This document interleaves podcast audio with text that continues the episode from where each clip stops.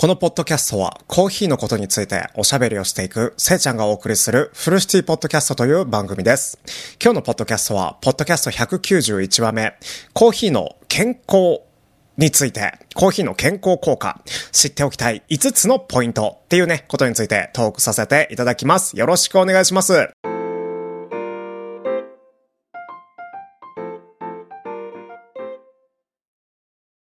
コーヒーのね、あのー、コーヒーを一杯飲んで、体にどんな影響があるのかっていうことを、あのー、伝えておきたいというか、コーヒーを飲んだからこそ、なんか体が体調不良になっちゃったりとか体のなんだろう目が覚めた効果が現れたりっていうねことについてこう解明していきたいと思います。コーヒーのね健康効果っていうんですけどいろんなねあのコーヒーの健康効果がございまして一つ目がねあの抗酸化作用っていうねあのちょっと難しい漢字を使うんですけどコーヒーに含まれるあのねコーヒーにポリフェノールとかカフェインがねあの含まれております。それがねあの強力な抗酸化物質となっております。抗酸化作用によってあの体内の活性酸素を中和してまあ簡単に言えば細胞のねまあ簡単じゃないか。細胞のダメージを軽減する効果があるんですけど細胞のダメージを軽減する効果って一体何っていうとまあ老化現象を抑える。まあ若々しくあの肌をね保つっていうねあのことをするのがポリフェノールとかカフェインっていうね抗酸化作用抗酸化物質でございます。そして2つ目脳の機能の向上がねあのあるとされています。うん。カフェインはね中枢神経系にあの刺激を与えて注意力とか集中力を向上させる効果があるとされています、うん、コーヒーの摂取はねあの認知機能とか記憶力の改善にも結構関連しているんじゃないかってね最近の研究結果で分かったのでそうですね脳の機能向上するよとまでね、あの、言い切れないんですけど、医学の分野だと。言い切れないんですけど、脳の機能向上の方面に向かっているよ、コーヒーの健康効果は？ってね、あの、だけ言っておきます。そして、パフォーマンスの向上、これはね、皆さんもね、あの、感じたことあると思うんですけど、コーヒーはね、エネルギーの増加、あ体のね、エネルギーの増加とか、疲労感の軽減にも効果的でございます。カフェインはね、あの、脂肪酸の分解をね、促進するので、まあ、つまりね、つまり分かりやすく言うと筋力とか持久力のあの向上につながるっていうことがね結構知られていますね。これもね覆されたりとかあその通りだって言われたりとかねいろいろねあの意見とか批判批判とかね評価とかがねたくさんあるのでこれもね自分自身で調べてみることこれがね一番大事だと思います。そして代謝の促進。代謝の促進ですね。コーヒーにね含まれるカフェインっていうね物質成分はねあの代謝を活性化させる効果がございまして代謝がね高まることであのどうするどうなるのっていうか代謝が促進されることでどうなるのっていうことなんですけど脂肪の燃焼がねあの促進されるので体重のね増減の管理にねあのコーヒーが一役を担うっていうね状態になるそうです。そして疾病の予防っていうかまあそうですね。いろんな病気のリスクを減らすとまで言っときましょう。研究によるとねコーヒーの摂取コーヒーをね、あの、飲むと、いろんなね、あの、疾病のリスクを抑えることが可能とされております。そういうね、効果があると言われているんですけど、例えばね、2型糖尿病とか、まあ、糖尿病ですね。うん。糖尿病とか、パーキンソン病とか、肝臓の疾患、まあ、肝臓の病気とか、うつ病とか、癌とかの、あの、発症リスクをまあ、絶対に発症させないっていう意味ではないんですけど、発症のリスクを軽減するよっていうね、あの報告が一応ございますけど、まあ、タバコをね、たくさん吸っている人がコーヒー飲んでいるから、肺がんにならないかって言われたらそうではないので、これもね、あのー、雑学としてね、知っておいていただけたらとても嬉しいです。まあ、個人のね、体重とか、あとはコーヒーの摂取量によってね、効果が異なる場合があるので、まあ、適切なね、コーヒーの摂取量を守って個人の体調とか、まあ、そのお客様というかコーヒーを飲む人の体調とか健康状態に合わせた飲み方をねあの心がけるようにすることが重要なんじゃないかなって思います。そしてあのコーヒーにね砂糖とかクリームを入れて味変することはすごくいいことだと思うんですけどそれ自体が健康に悪影響を与える可能性がまあ砂糖とかねクリームは結構そういう悪影響をね与える可能性がビービたるものであっても蓄積すればね結構なあの悪影響を与えることがあるのでバランスの取れた飲み方コーヒーのね飲み方をね心がけてください。またねコーヒーのね健康効果っていうねあのシリーズで喋らせてもらったんですけどこれをあのー、聞いて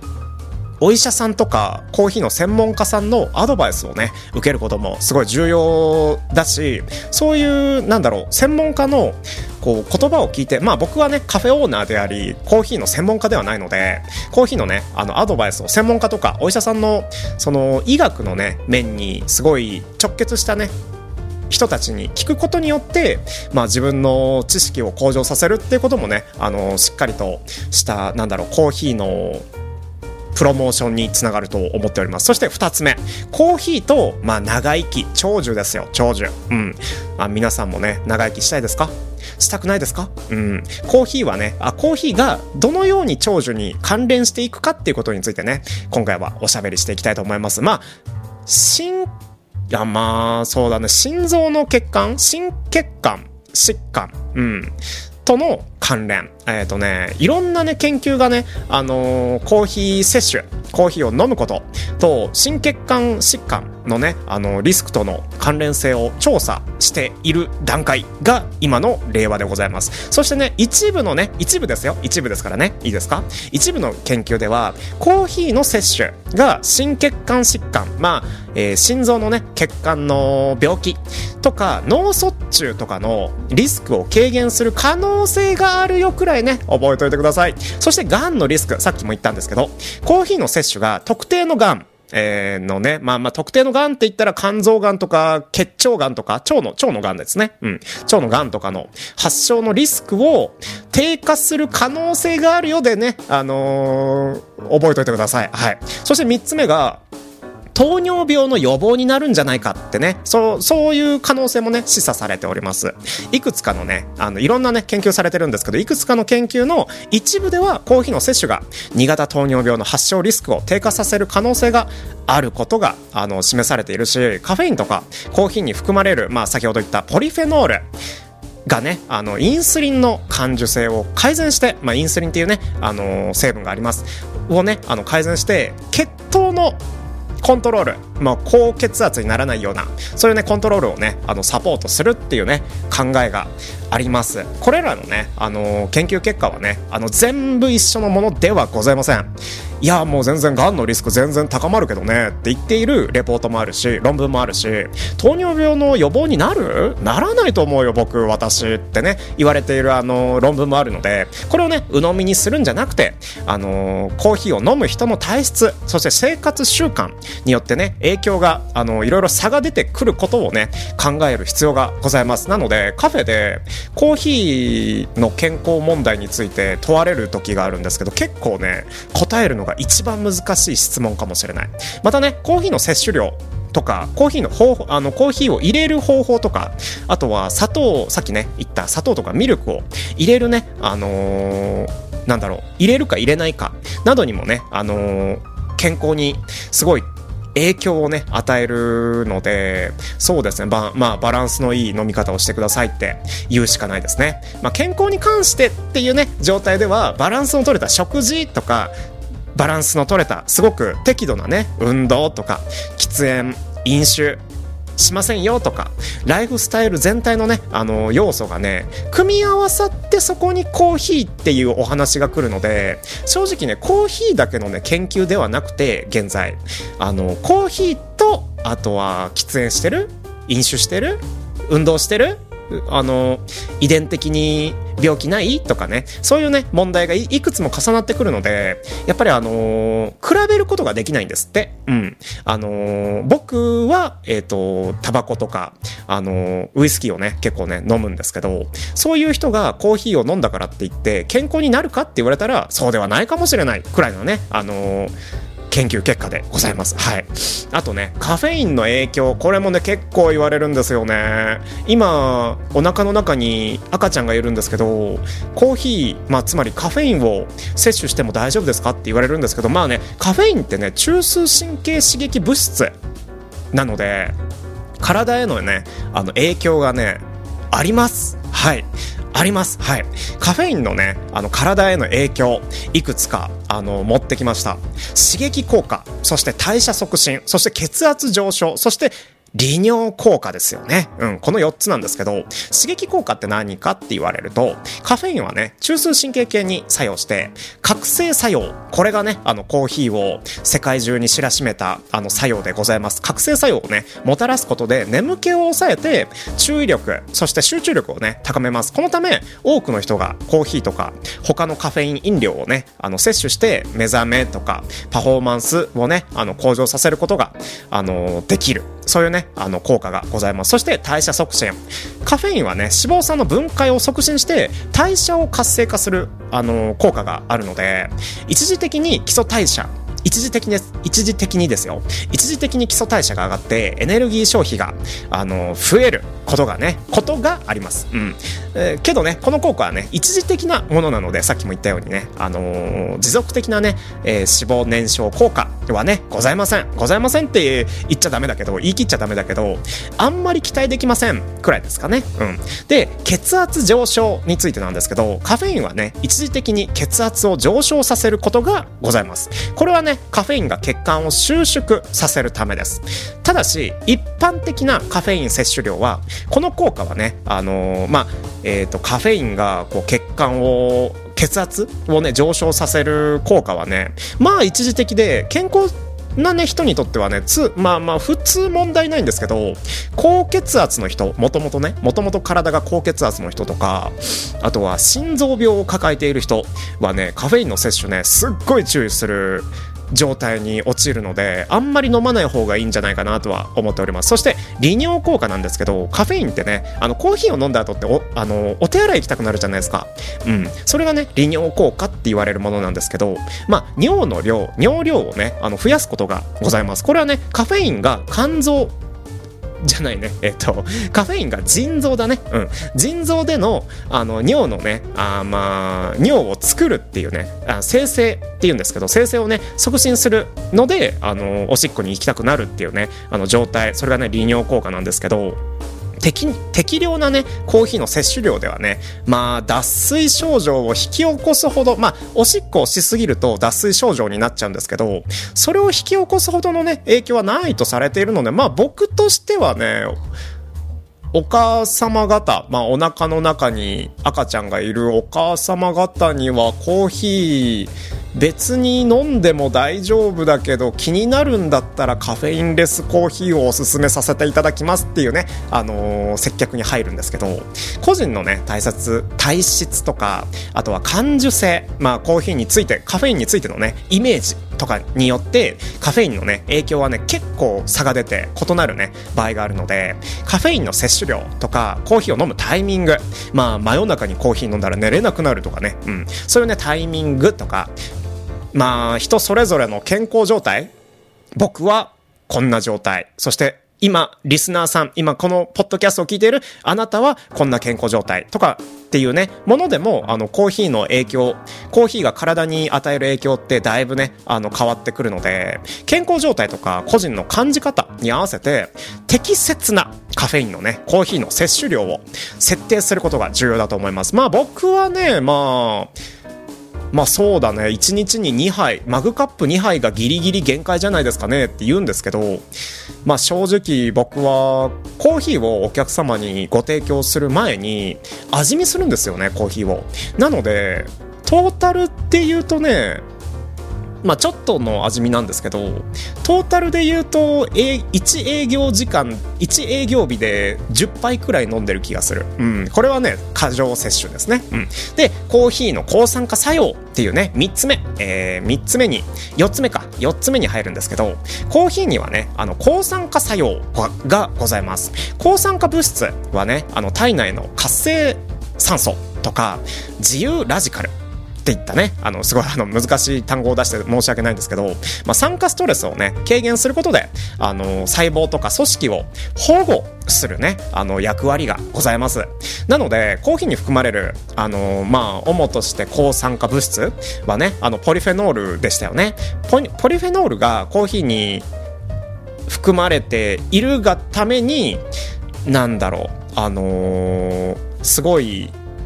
パーキンソン病とかアルツハイマー病とかがんとか糖尿病とか心臓疾患とかそういう疾患リスクの低下に関係しているんじゃないかっていう研究結果がございます。皆さんはコーヒーのポリフェノールで思いつく成分ございますか？僕はね思いつくんですけどこれはねあの結構まあまあまあつまりはカフェインですよね。うんそうそうそうですそうです。その通りです。カフェイン。そしてなんですけどここからねあのー、喋れたらもうね花丸二重丸あげますよ。うん。えっ、ー、とねクロロゲン酸っていうねあの酸の、えー、コーヒーが酸っぱく感じる成分の一つですね。クロロゲン酸とかトリゴネリンとか、うん、このトリゴネリンっていう成分はねちょちょっと僕役割分かってないんですけどそういうね成分もね抗酸化作用を示すことがあのー一応見つかっているくらいかな。うん。まあ、一番強い抗酸化作用を持っているのは何かって言われたら、ポリフェノール、えー、クロロゲン酸ですね。ですね。うん。で、そのクロロゲン酸、えー、抗酸化作用のね、メカニズムはね、あの、抗酸化作用のメカニズム自体が、まだ全然解明されてないんですよ。僕ら人間のね、自分の体のことなのに。なので、個人の体質とか生活習慣とか、まあ、コーヒー以外の飲み物とか食べ物とかまあもともと持ってる疾患病気ですね。病気の有無。とかもね、あの影響を及ぼす可能性があるので、この研究自体どうなんだろうね、みたいなね、お話がされております。またね、コーヒーの抗酸化作用は、あの、摂取量とか、えっ、ー、と、抽出方法によっても、あの、コーヒーのね、抽出方法によっても異なることがあるので、そうっすね、コーヒーの抗酸化作用を十分に自分の体に受ける、まあ、老化現象をね、肌が、あの、ボロボロにならないために、あの、コーヒーのこう抗酸化作用っていういいところだけをもらうっていうね状態にしたいのならば、うん、バランスの取れた食事そして健康的な生活習慣。これとね合わせてコーヒーを摂取することがめちゃめちゃ重要でございます。はい。でねまあさっきからねあの病気の話をしてるんですけどまあコーヒーと病気のねお話を今回させていただいてるんですけどパーキンソン病ってあパーキンソン病とコーヒーの関係についてもうちょっと詳しく教えてよってね結構ねあの意地悪なお客さんは結構あの突っ込んでくるんですけどパーキンソン病とコーヒーのね関係についてはねあのー、研究がねまあまあまあある程度進んでいる状態なので結構喋れるっちゃ喋れます。パーキンソン病のね発症リスクの低下につながっているのがコーヒーなんじゃないかって言われてますね。あのいろんなね研究されてるんですけどほとんど多くの研究がコーヒーの摂取がパーキンソン病の発症リスクを低下させる可能性があることをね一応ね示しているんですけどまあまあ確実ではないので確実とはあの言い切りませんけどコーヒーに含まれるカフェインそして抗酸化作用のポリフェノールあ抗酸化物質のポリフェノールなどのねあの成分がえー、神経細胞の保護とかドーパミンの代謝にね関与していることが考えられております。そして病状の進行の遅延